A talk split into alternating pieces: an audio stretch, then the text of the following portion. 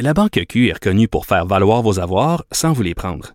Mais quand vous pensez à votre premier compte bancaire, tu sais, dans le temps à l'école, vous faisiez vos dépôts avec vos scènes dans la petite enveloppe. Hmm, C'était bien beau. Mais avec le temps, ce vieux compte-là vous a coûté des milliers de dollars en frais, puis vous ne faites pas une scène d'intérêt. Avec la Banque Q, vous obtenez des intérêts élevés et aucun frais sur vos services bancaires courants. Autrement dit, ça fait pas mal plus de scènes dans votre enveloppe, ça. Banque Q, faites valoir vos avoirs. Visitez banqueq.ca pour en savoir plus. Cube Radio.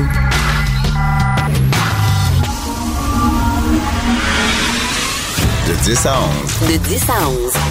Richard Martineau. Politiquement incorrect. Cube Radio. Bonne journée, merci d'écouter Politiquement Incorrect. Euh, bon mercredi, merci d'écouter Cube Radio. Alors, écoute, je regarde le journal, là. Un prêtre a abusé d'un jeune fidèle de 13 ans. L'accusé a commis des agressions dans une église à Ville-Mont-Royal. Mais voyons, il n'y a pas de pédophile à Ville-Mont-Royal? Hochelaga, Maisonneuve, peut-être, mais pas à Ville-Mont-Royal, ma chère. Voyons là, la ville avec un mur là autour. Ben non, en tout bref, ce prêtre-là, il a abusé, le Brian Boucher, grand champion, 56 ans, prêtre à Ville-Mont-Royal, qui abusé euh, sexuellement d'un garçon de 13 ans. Tout ça a commencé en 2008. Un autre salaud un autre salaud. À un moment donné, ça va prendre combien de prêtres cochons? Ça va prendre combien de prêtres pédophiles pour qu'on se dise, hey, il y a un problème dans cette institution-là. Il y a un problème. Je l'ai déjà dit, je vais le répéter. Si c'était pas l'Église catholique, si c'était, mettons, une entreprise multinationale, Apple, Google, et régulièrement, il y avait des histoires d'agression sexuelle sur des employés régulièrement. À un moment donné, on dirait, hey, ça n'a pas de bon sens. Il y a quelque chose qui se passe dans cette entreprise-là. Premièrement, le boss perdrait sa job. Il y a des têtes qui rouleraient. Il y aurait une commission d'enquête. Peut-être que l'entreprise devrait fermer. Là, on dirait parce que c'est la religion, c'est un autre, puis un autre. Puis là, dans trois jours, il va en avoir un autre, là. Puis là, on se dit, moi, je vais vous dire quelque chose.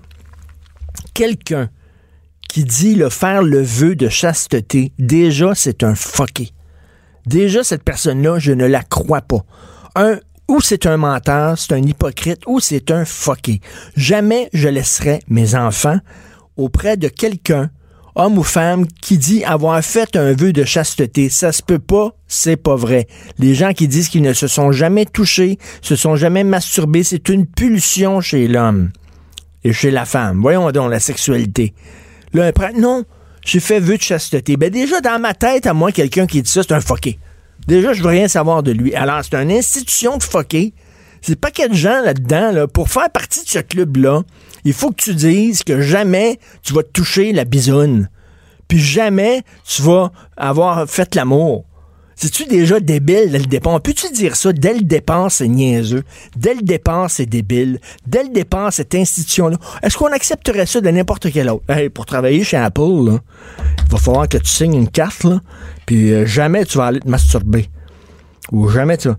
On va dire, euh, ben, fuck you. Mais l'Église catholique, c'est ça. C'est la base même, là. C'est la première affaire. Je peux vous dire, moi, si hein, pour travailler à Cube Radio, on dit tu peux travailler ici, mais faut que tu dises salut à ta vie sexuelle. Je pense que je dirais bonjour. mais c'est fucké. Quand est-ce qu'il va y avoir des commissions d'enquête partout à travers le monde pour aller au fond de cette institution-là? Il y a quelque chose qui se passe qui est pas correct. C'est-tu des pédophiles qui rentrent dans l'Église catholique pour pouvoir toucher des petits gars? Ou à force de dire justement, là, Dieu va me punir si jamais je me touche la bisonne, qu'à un moment donné, tu deviens avec des, des perversions dans la tête? Mais il y a quelque chose de profondément malade mental dans cette institution-là. Puis là, je suis tanné d'entendre dire, oui, il y a quelques pommes pourries. Je m'excuse, mais le panier commence à mauvais en maudit. Il y a peut-être quelques pommes correctes, mais je pense que le nombre de pommes pourries est de plus en plus important. Puis l'Église catholique ne fait rien. L'Église, lui, pendant trois ans, ça a duré trois ans son affaire. Trois ans.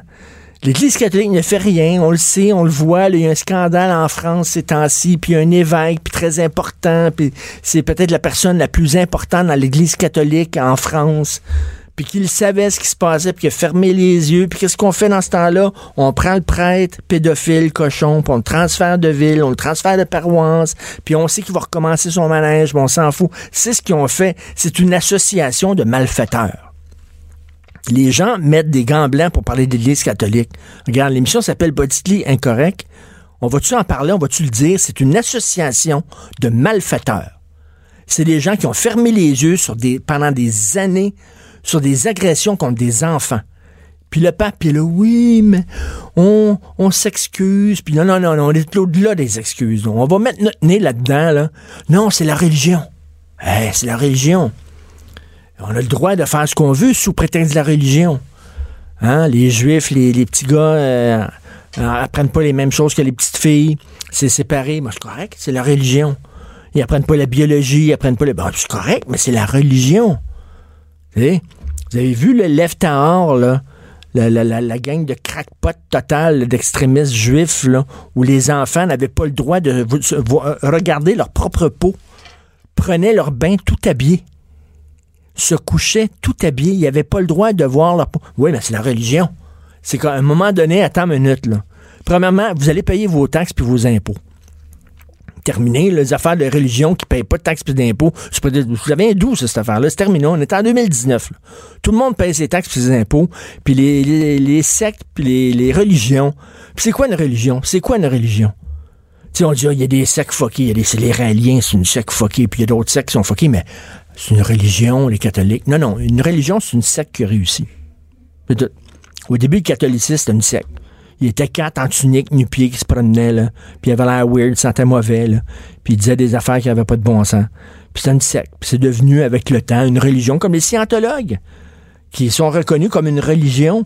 Alors que c'est des bandits, c'est des arnaqueurs, c'est des fraudeurs, c'est des gens qui demandent à leurs membres de leur donner leur nip quasiment, puis qui... Se servent dans leur compte de banque, il n'y a aucun problème. Puis on dit, ah, ben c'est une religion.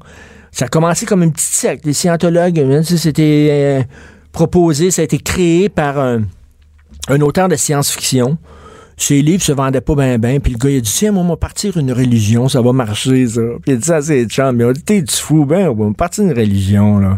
Je suis bon, moi, pour arriver avec toutes sortes d'histoires. Là. Fait qu'il écrit ça, une religion. Il était trois, quatre là-dedans. À cette heure, maintenant, avez-vous vu à Québec? As-tu déjà vu, Hugo, à Québec, le bureau de l'Église de Scientologie? Oui, oui, ben oui sur Saint-Joseph. Mm-hmm. Mais c'est énorme. C'est incroyable. C'est super gros, là. Puis c'est là, ils ont pignon sur rue. Puis ça, c'est des bandits, c'est des gens qui font croire n'importe quoi pour, puis qui te demandent de payer, puis payer, puis payer. Puis eux autres, ils ont pignon sur rue. Eux-mêmes, puis ils payent pas d'impôts, c'est la religion. C'est complètement ridicule. Je veux revenir sur l'histoire de Guiroy, le journaliste qui hier a mis euh, fin à ses jours, vous le savez. D'ailleurs, écoutez euh, l'émission euh, Pas obligé d'être d'accord avec Sophie Durocher à deux heures cet après-midi. Elle va recevoir Yves Thériault, qui est le gendre de Guiroy. Alors, Guiroy qui était atteint d'une grave maladie à deux heures hier après-midi. Il a eu droit à l'aide médicale à mourir et ça s'est passé de façon sereine. Mais moi, je pense, qui sait l'heure de sa mort? Qui connaît l'heure de sa mort? Il y a deux, types de personnes qui connaissent l'heure de leur mort. Les criminels qui vont être exécutés dans les pays où la peine de mort est euh, lieu. Donc, tu le sais, ils vont dire, regarde, c'est dans deux jours. À telle heure, tu vas être exécuté. Tu connais la journée. Et les gens qui, qui, utilisent l'aide médicale à mourir, c'est tout. Et je me dis, là, Guiroy est allé. Il y avait, il y avait un souper dans une salle communautaire d'un hôpital. Et là, avec une vingtaine de personnes, puis là, ils ont mangé ensemble, puis je me dis, que ça aurait dû être une expérience vraiment particulière. De savoir que je mange avec les amis les plus proches. C'est la dernière fois que je vais les voir, mes enfants, tout ça. Après ça, je vais aller dans une petite chambre après le souper, puis ça va être fini. Je, vais écouter euh, Yves Thériault tantôt à deux heures cet après-midi et je vous pose la question existentielle. Est-ce que vous aimeriez connaître le moment de votre mort? C'est de la science-fiction, mais mettons s'il y avait une machine ou quelque chose. Est-ce que vous aimeriez connaître le moment exact de votre mort? Mettons si c'est, si on dit c'est dans six mois, ben j'imagine que vous quitteriez peut-être votre job. Mettons, euh, si vous aimez pas votre job, moi j'adore ma job, peut-être que je travaillerai jusqu'à la fin, je sais pas. Mais des gens, mettons, là, qui disent Regarde, je quitte ma job, j'ai d'autres choses à faire que de travailler, il me reste six mois. C'est dans six mois. Je vais sacrer mon camp, je vais partir en vacances, je vais faire le tour du monde. Est-ce que vous aimeriez connaître, ou vous, moi, je pense, moi, je pense que j'aimerais pas ça. Hugo, aimerais-tu connaître Moi, je l'heure pense exacte une- de ta mort? C'est une très bonne question. Moi, je pense que j'aimerais ça. T'aimerais ça? Oui. Pourquoi? Pour prévoir un petit peu euh, les derniers moments. Mais tu crapaud, Puis, là. euh, Si on te dit, mettons, là, mettons, là, regarde, t'es devant toi, là, il y a quelqu'un qui a une machine, puis il dit, écoute, Hugo, là, on peut te le dire drette là, là. Dans trois semaines, c'est fini? On peut te le dire drette là, là. Ça peut être dans, il, il peut te dire dans 20 ans. Ah, bon. Mais il peut te dire comme après-demain.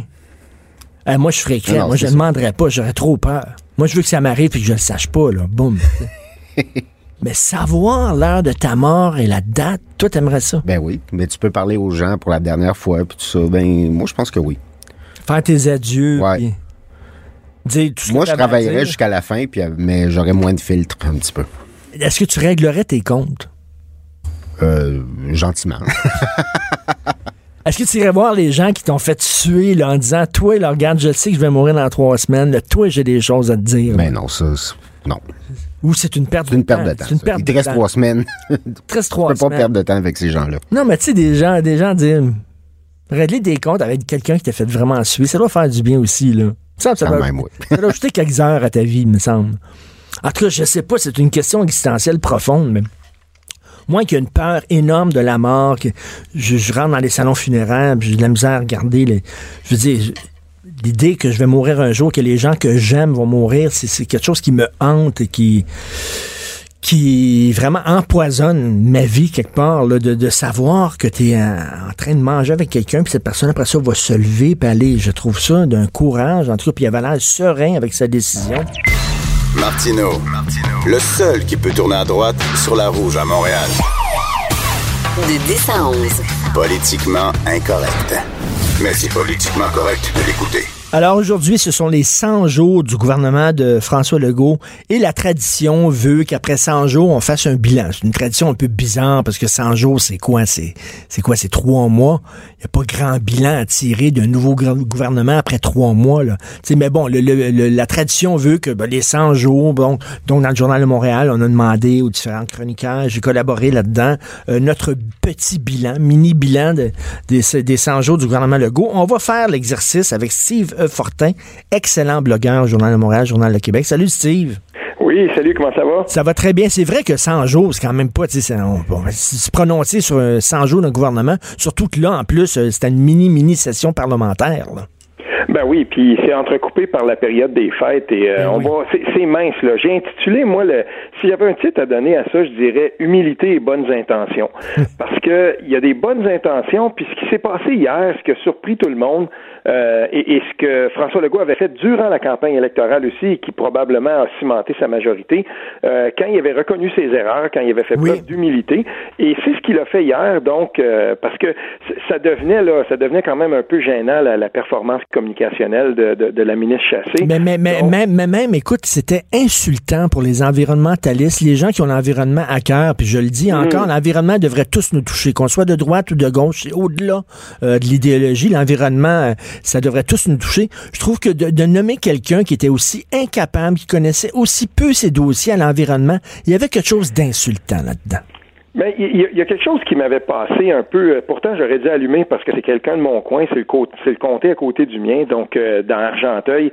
Euh, il, y a Agnès, il y a Agnès Grondin qui a été élue pour la CAC, euh, qui a travaillé longtemps là, dans un conseil, euh, je veux dire, en, en environnement, qui avait été pour la MRC, tout ça. Et pour les gens là qui ont suivi un peu le dossier d'Énergie Est, à l'époque où Denis Coderre à Montréal là, avait décidé de rassembler bien des gens autour de lui pour Oui. s'opposer au, au- au tracé. Dans la rivière des Outaouais, ça enjambait un, on enjambait ce tracé-là, là, la rivière des Outaouais, à la hauteur de Saint-André d'Argenteuil. Puis euh, Madame Grondin avait été bien impliquée là-dedans et tout ça. J'avais été surpris moi que- qu'elle se lance pour la CAC parce que le ren- elle, avait remplacé à trois semaines des élections euh, à pied levé une, autre femme qui se présentait pour la CAC dans ce comté-là, dans le village de La Chute, une notaire de La Chute, mais qui avait aussi été présidente du euh, du, comté libéral dans ce dans, ce comté-là. Donc là ensuite elle a fait le saut à la CAC, puis c'est une notaire, elle avait décidé de se retirer la dernière minute, puis c'est Agnès Grondin qui a pris sa place. Et cette personne-là a un curriculum vitae fait sur mesure pour le poste de ministre de l'Environnement. Et j'ai trouvé ça quand même euh, un petit peu étrange qu'on ne la considère pas, même au début. Mais là, maintenant, ça, c'est fait. Euh, on a nommé quelqu'un, Benoît Charette, qui est un proche de, François mais, Legault, mais lui, un soldat fidèle. Mais Benoît Charette, moi, ce que j'en sais, ce qu'on me dit, toi, tu suis la politique euh, plus près que moi, on me dit que c'est un gars qui parle beaucoup pour rien dire.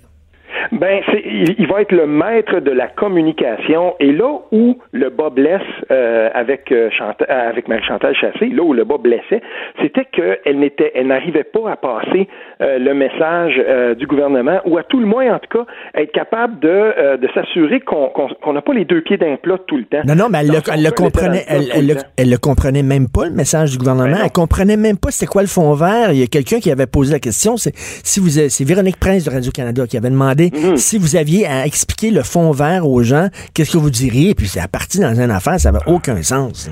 Ben, c'est ce qui arrive. Et avec Benoît Charette, je pense que euh, François Legault s'assure d'une chose, c'est qu'il va avoir un soldat fidèle. On va lui remettre des lignes de presse, puis il va être capable de garder la communication. C'est un politicien quand même d'expérience, un ancien péquiste. Il est à la CAQ maintenant. Euh, c'est quelqu'un qui va être, qui sera pas, on sera pas capable de l'embobiner comme euh, un novice là, parce que c'est, je veux dire, quand tu es un néophyte de la politique, puis tu, te, retrouves d'un scrum, c'est pas évident. Benoît Charette connaît les scrums, puis il va être capable de contrôler le message. Puis le, rôle aussi d'un ministre, c'est de convaincre, tu sais, quand, quand il est au Conseil ah des ministres c'est de convaincre les autres ministres, puis surtout de, convaincre le, gars du Conseil du Trésor, puis ceux qui ont la, main sur sa coche, là, de débloquer de l'argent pour ton ministère aussi. Il faut que tu sois convaincant. Donc, il faut que tu, il faut que tu sois combatif, puis il faut que tu connaisses parfaitement. Puis c'est un dossier extrêmement complexe, euh, l'écologie.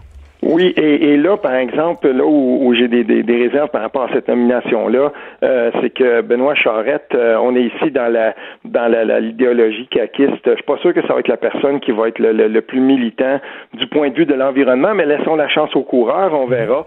Euh, parce que ce dossier-là, jusqu'à maintenant, c'était le dossier qui a plombé le gouvernement Legault.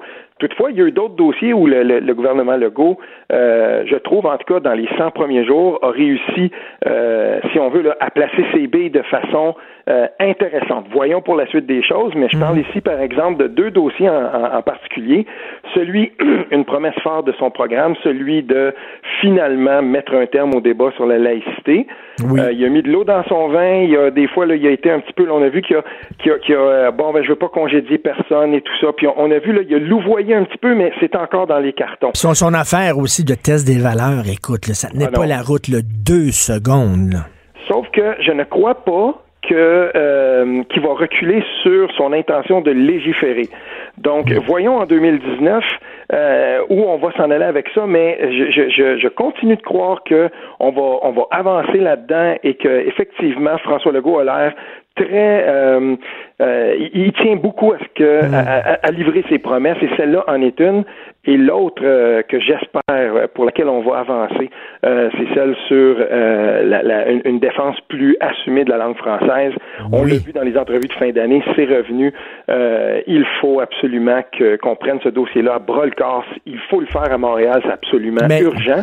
Et ça, j'espère que euh, les bonnes intentions vont être suivies d'action. Mais si tu en regardant François Legault aujourd'hui, puis son gouvernement, puis je pense que les gens sont contents des 100 premiers jours en général, ça nous met en pleine face à quel point Philippe Couillard et sa gang étaient déconnectés. Tu sais, François Legault, il a du flair. Tu sais, sur le, les mhm. signes religieux, il est en harmonie avec le peuple québécois. Sur la défense du, français, il est en harmonie. Tu sais, il a du flair, il a du pif.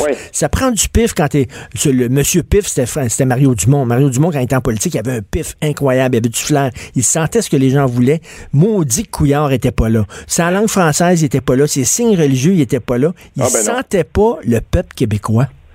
Ben, pour, pour, euh, pour illustrer ça, là, à la fin de l'année, euh, moi, je suis abonné à la, à la lettre des sondeurs Coletto, là, euh, et, et eux, ils publient toujours des, des, des, des, données hyper intéressantes.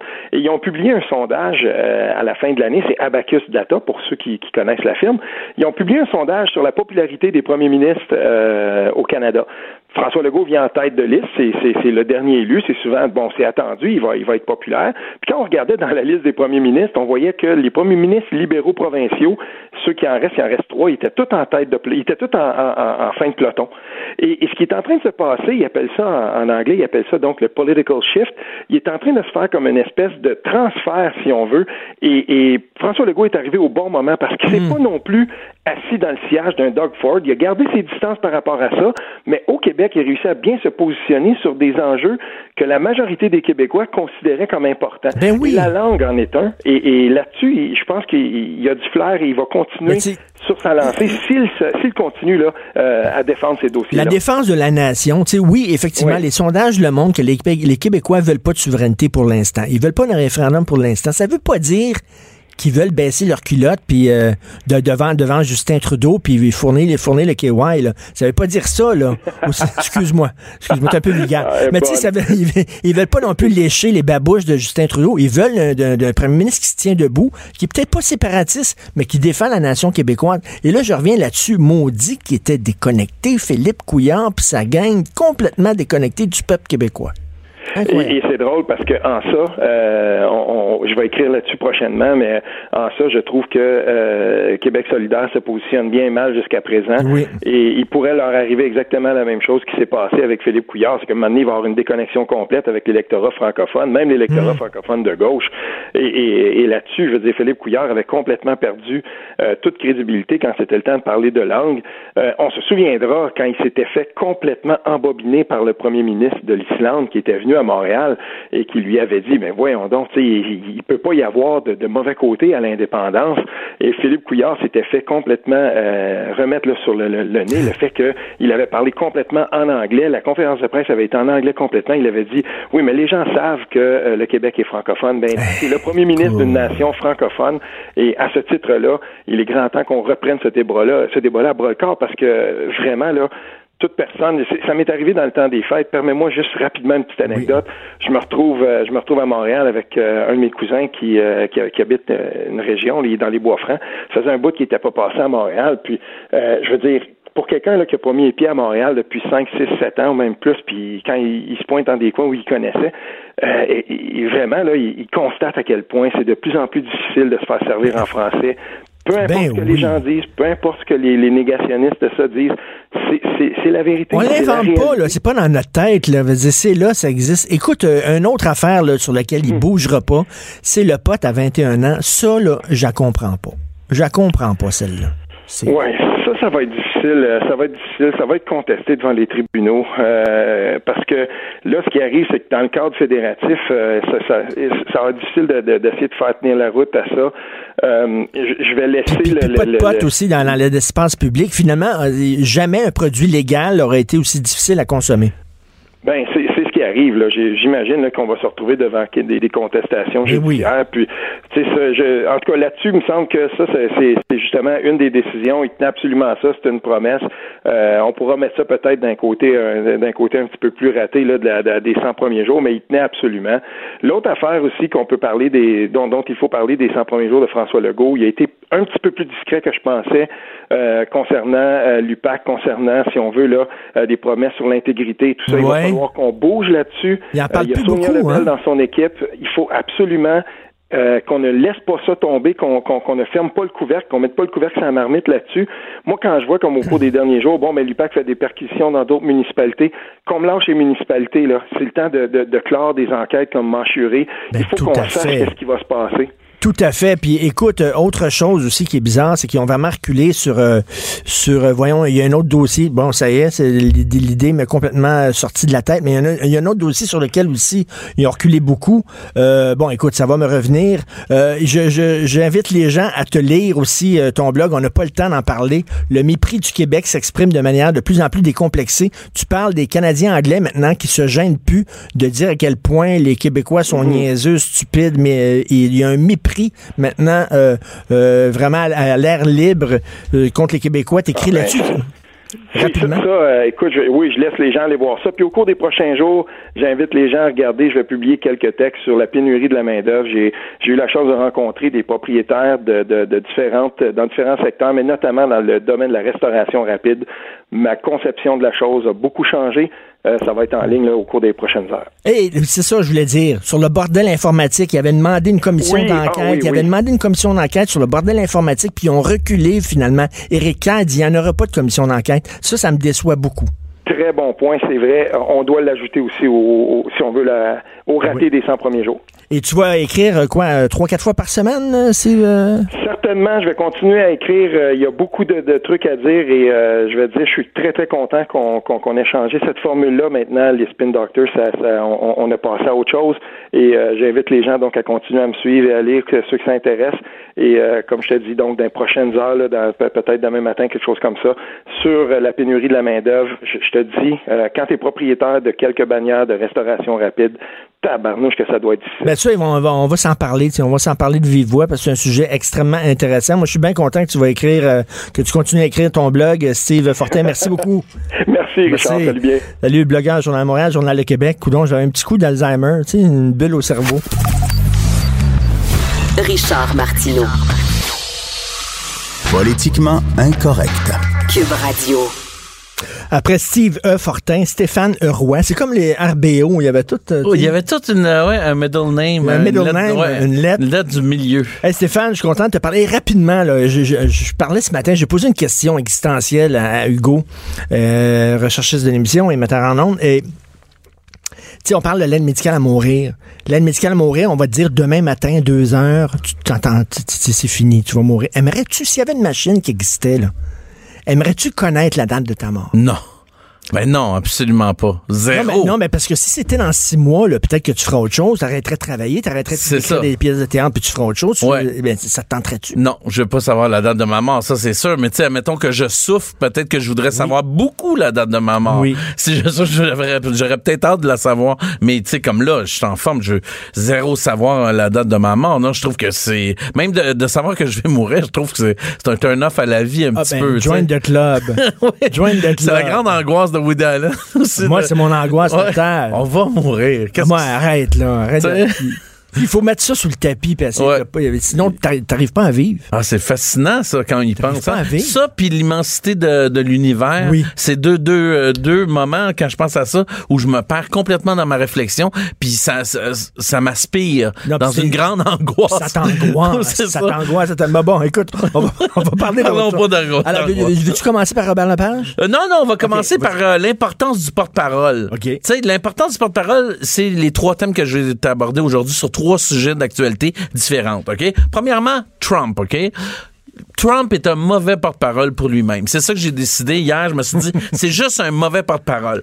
Avez-vous vu la, le- je sais pas si t'as vu la- l'espèce de L'appel à la déclaration? nation, Ouais, là. ouais, là, hier, la, la grosse déclaration où tout le monde disait que ça allait être incroyable, le shutdown, ça. En passant, il y a eu 17 autres shutdowns dans l'histoire de, euh, des États-Unis, au moins 17. Euh, euh, Clinton en a fait pendant qu- 40 jours, euh, Obama pendant 18 jours. Là, on est rendu à 23 jours avec euh, euh, Trump, donc ça a déjà existé. Mais Trump est un mauvais porte-parole pour sa cause. En fait, c'est de la façon dont il parle des choses. Tu sais, c'est un peu logique d'avoir une frontière étanche, tu sais, que les choses puissent, puissent- puissent pas passer, parce que sinon, pourquoi on aurait euh, des douanes euh, des aéroports, pourquoi on aurait- il y a une volonté de garder les gens chez eux et que les gens rentrent avec des papiers euh, légaux pour qu'on puisse savoir qui trotte dans le pays? C'est normal et personne peut être contre ça. Mais quand tu dis tous les gens qui veulent rentrer sont des, des criminels, des illégaux, là, tu te tires dans le pied. Complètement. Mais c'est ça qui est plate avec lui, c'est que moi, moi, je, je- des fois, je l'écoute, je fais, oui, il a raison. Puis là, j'écoute comment il dit, puis je fais,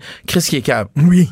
Tu sais, c'est, Oui. vraiment ça. il, dit, il dit, on va régler le problème de la dope en mettant un mur. Voyons donc, la dope, c'est dans les ports. C'est les ports maritimes. C'est ça, mais les- on veut savoir qui rentre dans le pays, on veut qu'il y ait des papiers. Fait que ceux qui sont des immigrants légaux, légalisons-les, trouvons une façon de, de, de les rendre légaux en, en leur, leur donnant des papiers, en les accueillant, trouvons un système, tu sais, je veux dire, il faut s'occuper de ces immigrants-là. C'est, tu sais, c'est, c'est un grand problème de, de, de, de notre siècle, c'est incroyable là, ce qui se passe avec l'immigration partout dans tous les pays. Mais lui, il s'en va dire, c'est parce que c'est des criminels, ils veulent tuer tout le monde, puis on voit des femmes avec des enfants, puis des, des, des- c'est pas vrai, tu sais. Ce n'est pas que ça.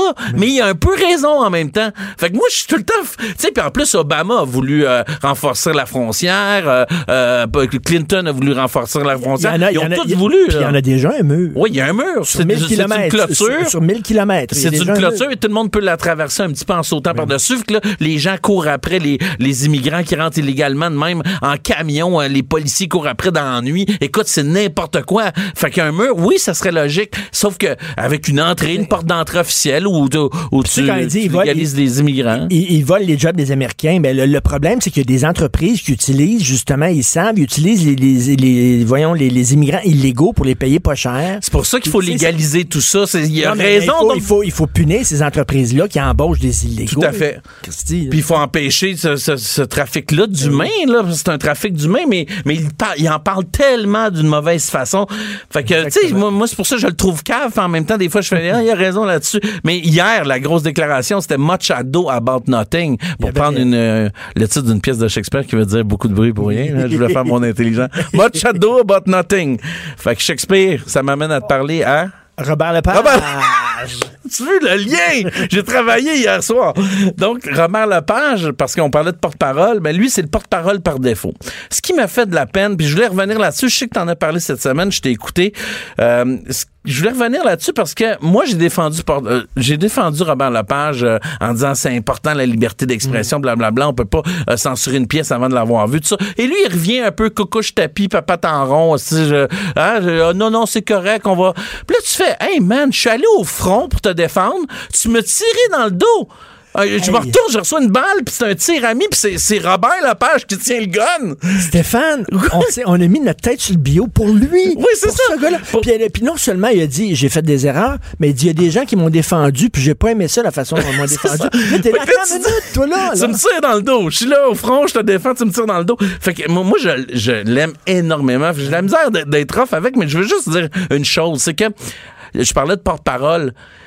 C'est plus grand que lui. Il est un peu égoïste là-dedans. C'est pas de lui qu'on parle. C'est de la liberté d'expression. C'est pour tout le monde. On va-tu appliquer là, ce fameux concept bancal-là qui est l'appropriation culturelle à tout le monde? Parce que monsieur, parce que lui, il réalise pas la force qu'il a, Robert Lepage. Je veux dire, c'est l'icône culturelle la plus forte et la plus respectée au Québec. Il vient, il vient de laisser tomber ses amis artistes. Il vient de les laisser tomber. Et, et- et dans le fond, je parlais de porte-parole, lui, c'est un porte-parole non volontaire. C'est porte-parole par défaut. Mais Robert, il- t'es porte-parole par défaut. C'est pas de ta faute. T'es connu, t'es ça, et tu viens de subir quelque chose que nous, on va, on va peut-être subir un jour, qui que ce soit, et on voudrait que tu défendes la liberté d'expression. En Fait même, que temps, en même temps, il a été projeté là, puis ça ne tentait pas. Tu peux-tu comprendre peut-être qu'un artiste dise Moi, ma job, c'est de me, débattre, puis de- tu sais, toi aussi, t'aimes ça. Peut-être que lui, il aime pas ça, débattre. Il aime pas ça, les controverses. je pense qu'il aime pas ça. Peut-être que peut-être je, je peux le comprendre en disant Regarde, euh, non, euh, time out, ça me tente pas.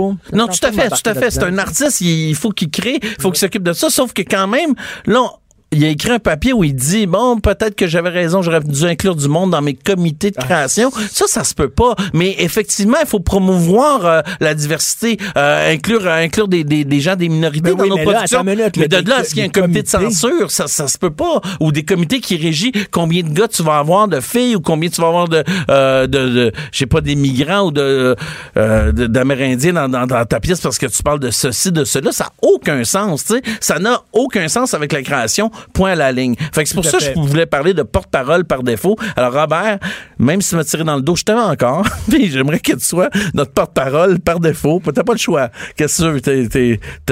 T'as une, voix sur la place publique Y a-tu un troisième porte-parole? Mais n'est pas porte-parole qui veut. Et là, on va parler de Marie-Chantal Chassé. Donc, tu vois, ça fait un sens, ma chronique.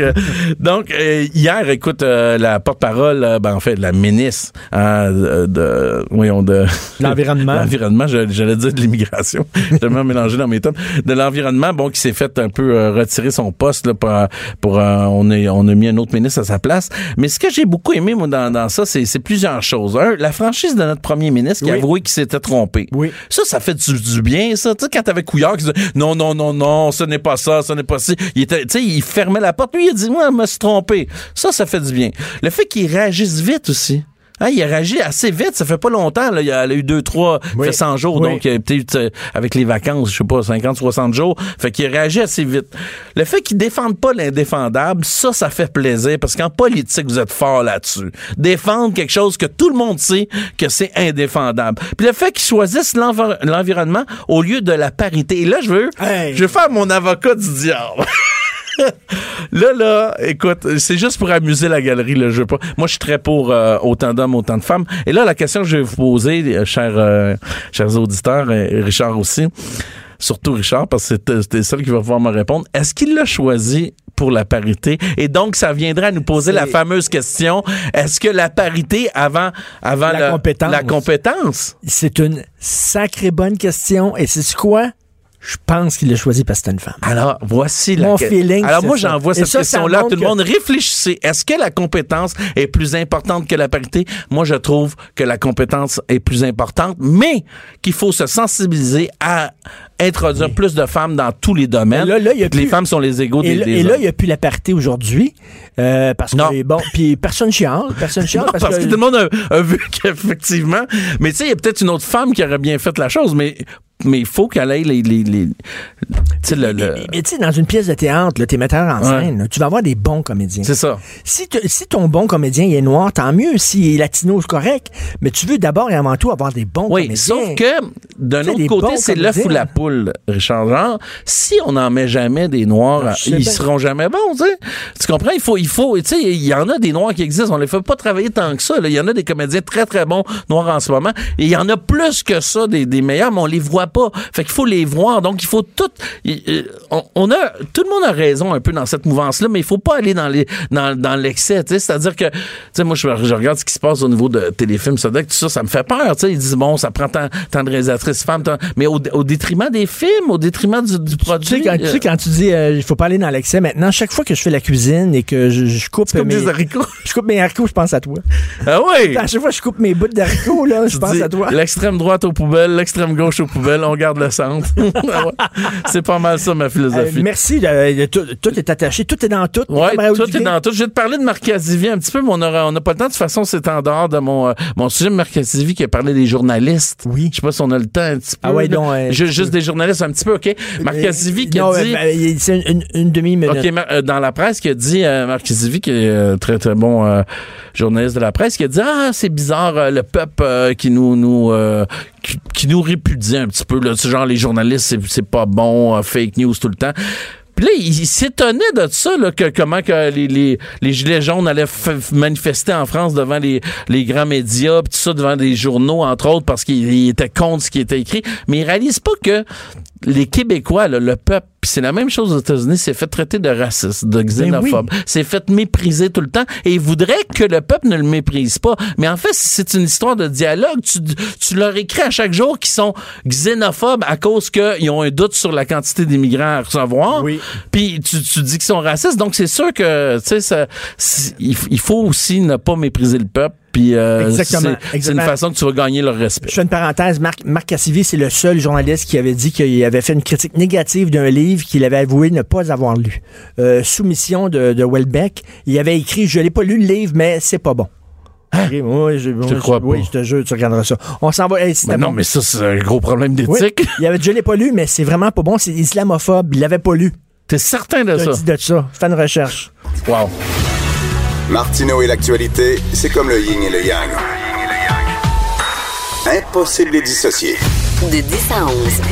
Politiquement incorrect. Alors, on a tous été très touchés par le témoignage hier de M. Jean Truchon, 51 ans. Il souffre de paralysie cérébrale depuis sa naissance. Il veut avoir l'aide médicale à mourir. Malheureusement, il n'y a pas droit. Pourquoi? Parce que sa mort n'est pas imminente. Sa mort n'est pas prochaine. Il va pas mourir dans les prochaines semaines. Il va pas mourir dans les prochains mois. Il n'est pas atteint d'une maladie euh, en phase terminale, comme un cancer, par exemple. Oui, il va probablement mourir de sa maladie, mais dans 5 ans, dans 10 ans, dans 15 ans.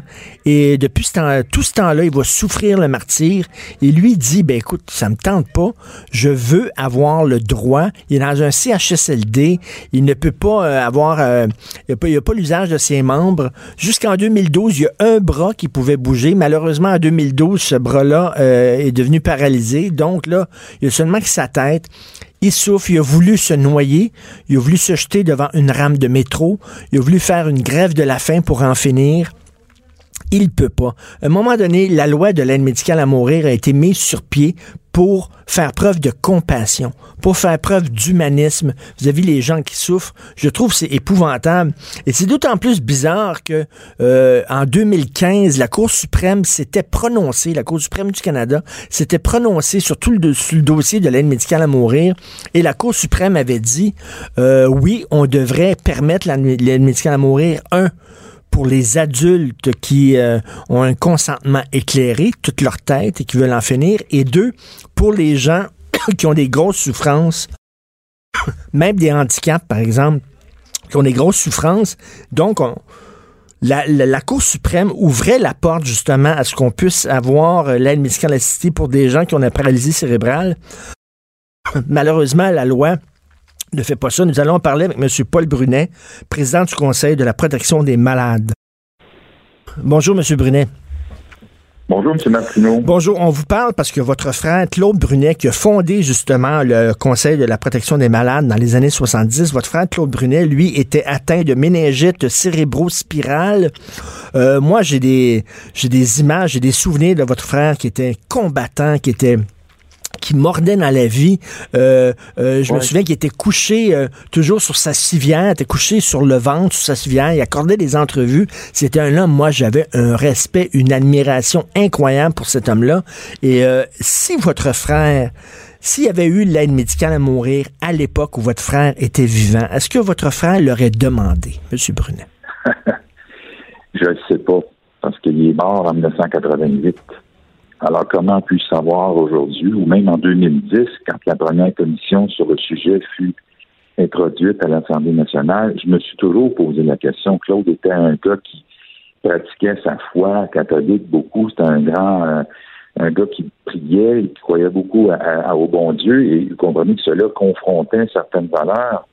Mais avec le temps, avec l'expérience, avec ce qu'on a vu se passer ou ne pas se passer dans le réseau de la santé, je me souviens de, de Mme Lapointe, qui était députée à l'époque euh, lors de la commission, puis nous, on, déjà en 2010, on disait que quelqu'un qui rencontre tous les critères et les conditions importantes, mmh. rappelons-le, est majeur, est conscient, souffre d'une maladie terminale, euh, mortelle, souffre terriblement physiquement ou psychologiquement, c'est exactement ce qui se passe. On pense qu'à ce moment-là, déjà en 2010, nous, on proposait au législateur d'autoriser quelqu'un qui rencontre les conditions de demander maintenant l'aide médicale à mourir pour que, Mme Lapointe me dit, mais c'est effrayant ce que vous dites. Je dis, écoutez, nous, on le voit régulièrement depuis 30, 40 ans, du monde qui est obligé d'attendre, d'étouffer dans sa vomissure, dans une couche plus souvent qu'autrement souillée, dans des conditions de traitement inhumaines et irrespectueuses. On en a déjà parlé plus souvent qu'autrement avec vous.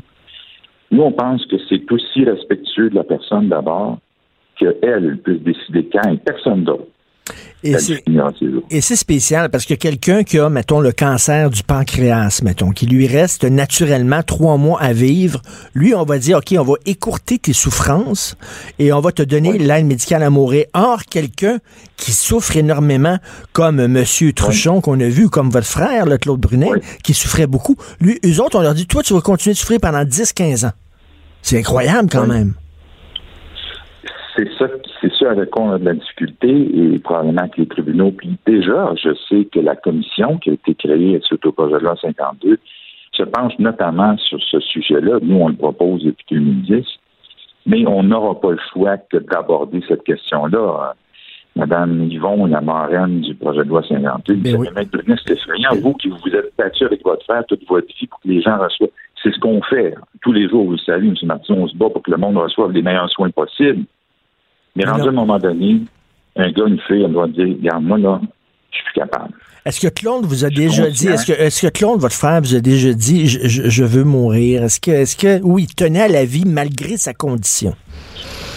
Claude et mangeait euh, dans la vie, se hmm. battait pour tout le monde. Il aimait fondamentalement la vie. À la fin, parce qu'on se souvient, il a été trouvé par terre dans sa chambre, apparemment victime d'une crise d'épilepsie qui ne sera jamais diagnostiquée. Quelqu'un hmm. m'a dit plus tard qu'on l'avait acheté par terre. Il était très, très, très, euh, euh, comment dire, il bougeait énormément, il ne pouvait plus parler. Et on se demandait ce qu'il voulait nous dire. Mais de toute évidence, il y avait une rage là. On ne sait pas si c'est à cause de celui qui l'avait jeté à terre à Saint-Charles-Borromée à l'époque. Mais il a été euh, finalement assassiné parce qu'il est mort un an plus tard. Et ça, euh, on, on, on, va le garder en, en, tête et ça va nous permettre de continuer à nous battre pour les gens. Mais ce que Claude aurait voulu, je peux pas vous le dire, il, est parti en 88. Mais, mais c'était, c'était, c'était un homme, moi, j'avais d'une admiration sans borne parce que euh, des fois, on se plaint, puis mon Dieu, je suis en sa parfaite santé, on se plaint. Et lui, il avait toutes les raisons de se plaindre. Il était combatif. Il, lui, jusqu'à la toute fin, il, s'accrochait à la vie. C'était son choix. Cela dit, il y a peut-être quelqu'un d'autre qui, avait, qui avait la même maladie de votre frère, puis ça serait son choix, lui, d'en finir. faut respecter le choix de chacun aussi, là. Tout à fait. Et entre nous, je connais beaucoup de monde qui est lourdement handicapé, mais qui a une force de caractère intérieur, qui nous donne à nous le courage de continuer, nous, les supposés bien portants.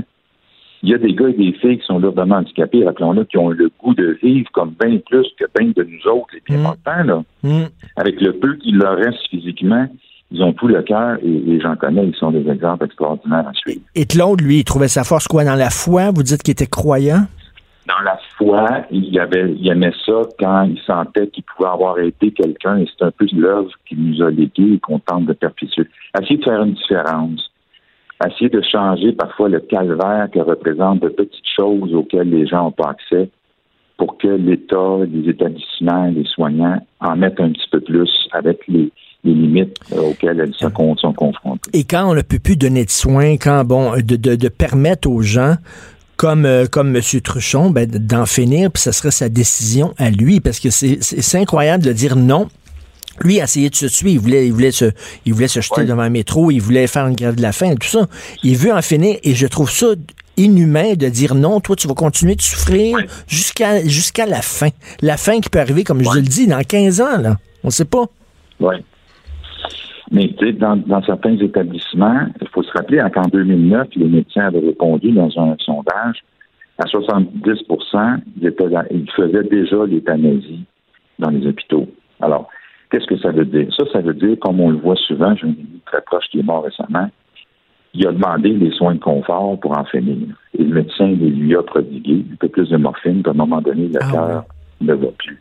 Alors, c'est c'est pas loin de l'aide médicale à mourir, mais on appelle ça mm. les soins de confort. il y a des gars, des filles qui sont médecins, qui savent comment ça marche et qui, à un moment donné, après avoir parlé aux patients, à la famille, disent OK, on va donner les soins de confort, on va arrêter le combat, mais on va éviter les souffrances. Et à un moment donné, la personne s'éteint naturellement, doucement.